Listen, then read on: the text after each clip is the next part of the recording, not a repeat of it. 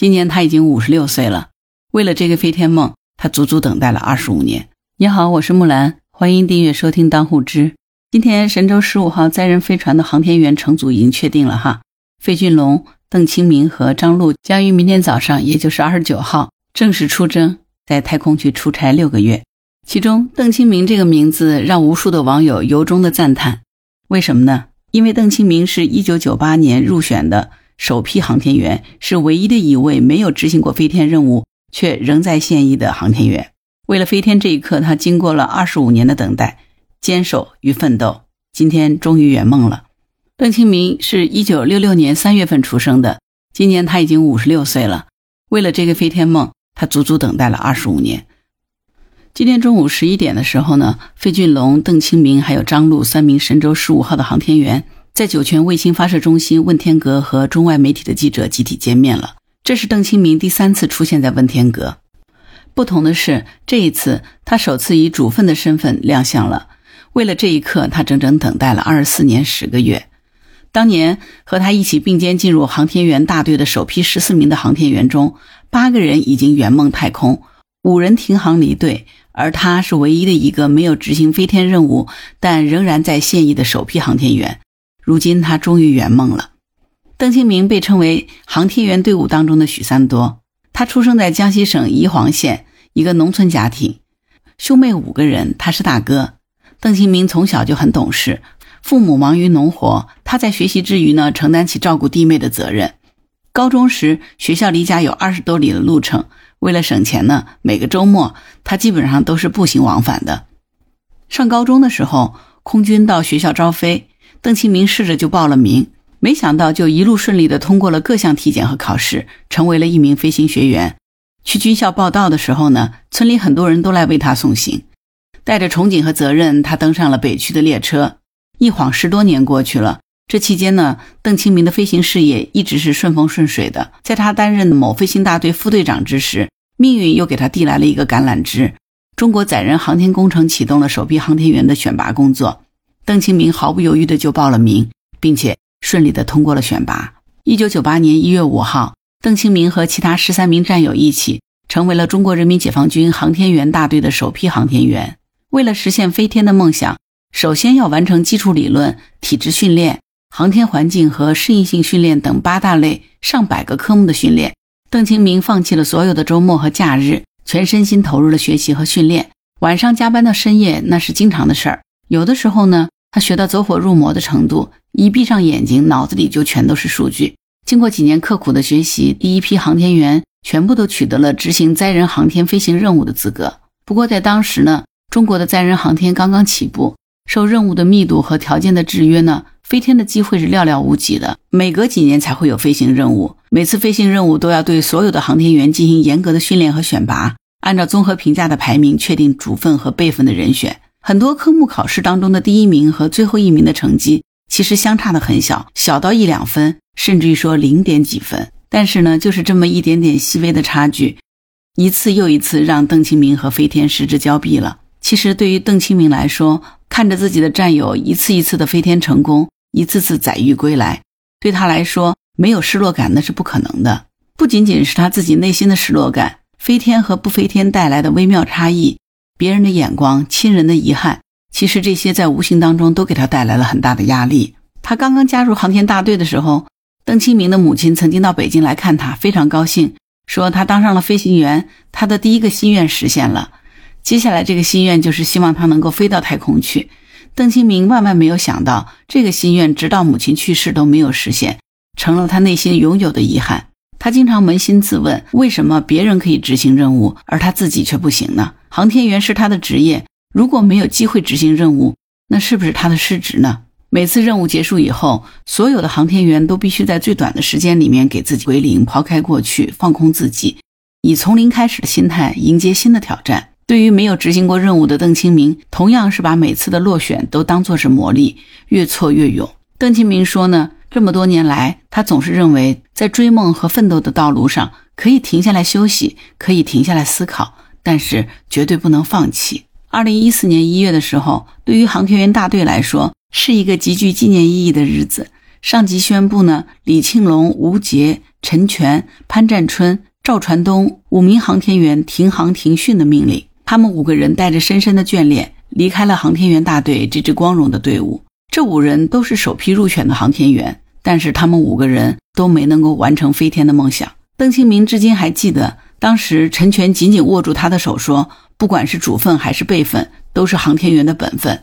老邓，你要继续努力，不要放弃。”在备战神舟十一号任务的时候呢，邓清明和比他小十二岁的陈冬分在了一个组。参加了为期三十三天的地面组合模拟验证一比一的实验，他们住进了不到十平方米的密闭舱里，吃喝拉撒睡都在里面，完全模拟神十一在轨飞行任务的全部内容，其中包括近乎残酷的七十二小时睡眠剥夺训练。邓清明和陈冬高质量的完成了任务。实验结束以后呢，他们提出了很多具有建设性的意见和建议，为正式的任务打下了良好的基础。在神舟十一号飞行任务发射的前夜。地处戈壁深处的酒泉卫星发射中心问天阁灯火通明。中国航天员科学训练中心的领导来看望主备份的乘组，接着呢就让四名航天员发言。当时呢，景海鹏和陈冬作为主分，分别表了决心。而那个时候，邓清明的心里呢是五味杂陈的。在他看来呢，这可能是他离飞天梦想最近的一次了，但是也极有可能是他职业生涯当中最后一次机会。然而，他却再一次止步于此。轮到他发言的时候，邓清明的心里似乎有千言万语，却如鲠在喉。他只能说：“海鹏，祝贺你。”停顿了一会儿，他转身面向景海鹏，紧紧地抱住了他。景海鹏也饱含深情地抱紧了他。这个拥抱持续了几分钟，整个问天阁的大厅静得似乎能够听到心跳的声音。在场许多人都默默地洒下热泪。后来，邓清明回忆起来当天的事情，他说。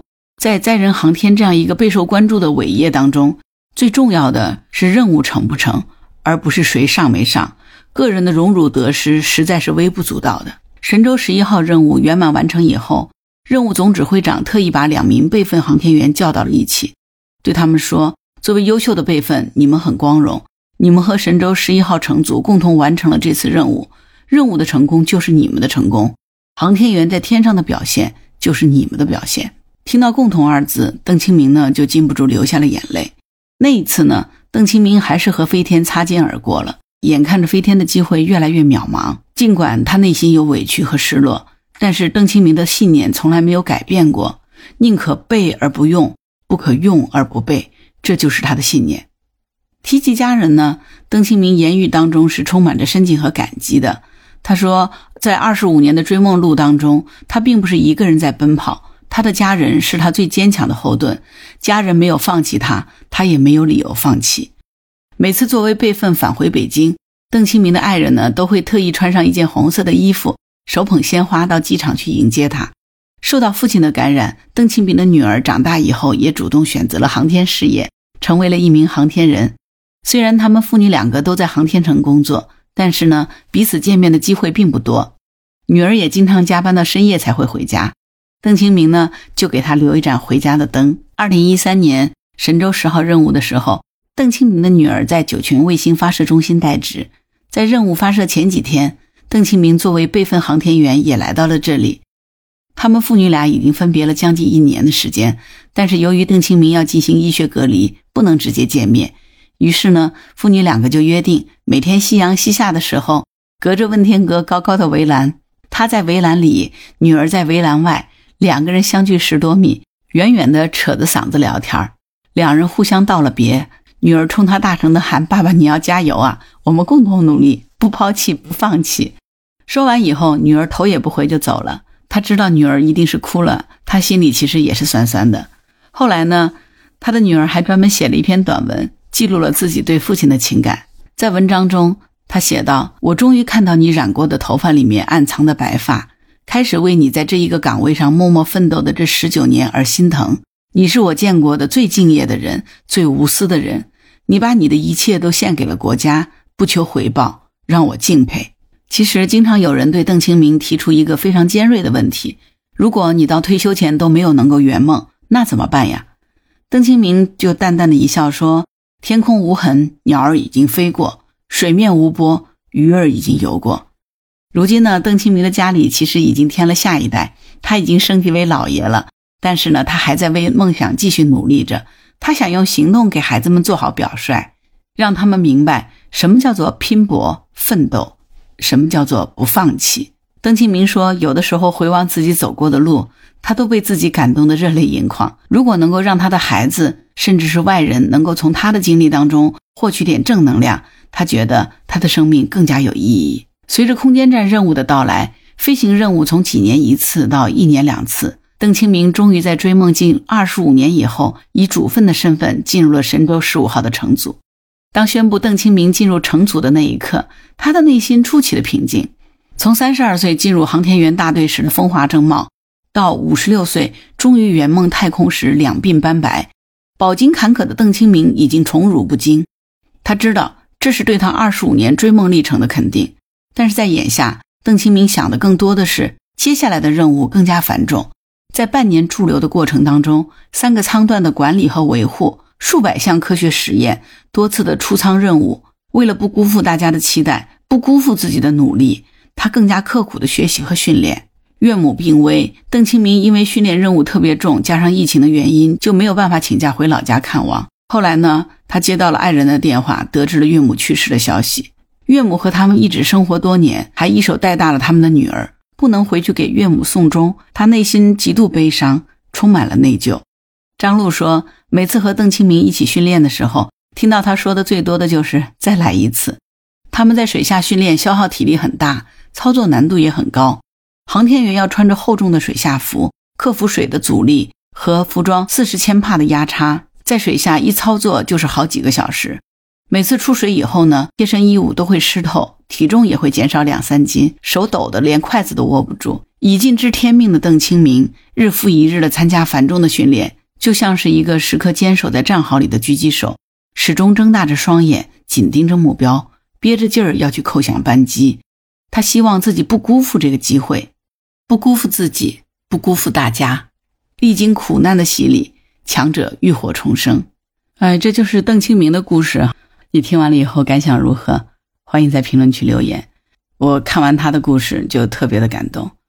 他今年五十六岁了，这二十五年为了这一刻飞天的梦，他准备了整整二十五年。如果说我们人生百年的话，这是人生四分之一的岁月，他都在为一件事准备着。从三十出头意气风发，到如今已经年近花甲，每天高强度多科目的训练，中间他还做了两次手术。还要始终保持这种能飞天的状态和能力，这得是怎样的艰难？怎么样的精神？怎么样坚韧的意志和品质？向有梦想的人致敬。邓清明的女儿叫邓满琪，邓满琪终于可以在飞控大厅目送父亲飞向太空了。当你能听到这个节目的时候呢，三位宇航员和神舟十五号应该是已经飞上了太空。就像邓清明说的：“仰望星空是他多年不变的姿势，也是他永不放弃的追求。”希望航天英雄们顺利登上太空，好好的在太空漫步，半年后平安归来。也希望咱们的国家越来越繁荣富强，希望国富民安。好了，今天就到这儿。